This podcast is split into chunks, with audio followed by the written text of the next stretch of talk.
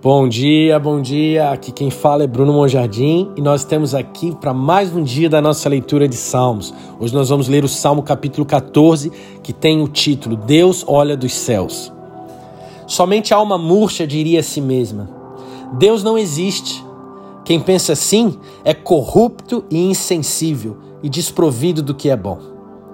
Senhor, olha para baixo em amor, olhando para todos os filhos e filhas de Adão ele está olhando para ver se há alguém que age com sabedoria, alguém que está buscando a Deus e querendo agradá-lo.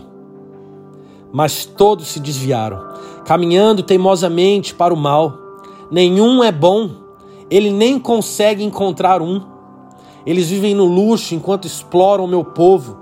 Será que esses obreiros da maldade nunca aprenderão?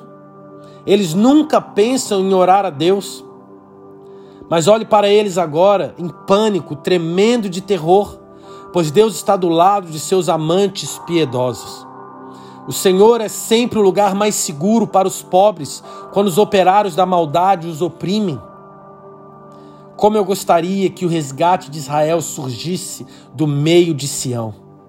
Quando o Senhor restaurar o seu povo, a alegria de Jacó explodirá e Israel se alegrará.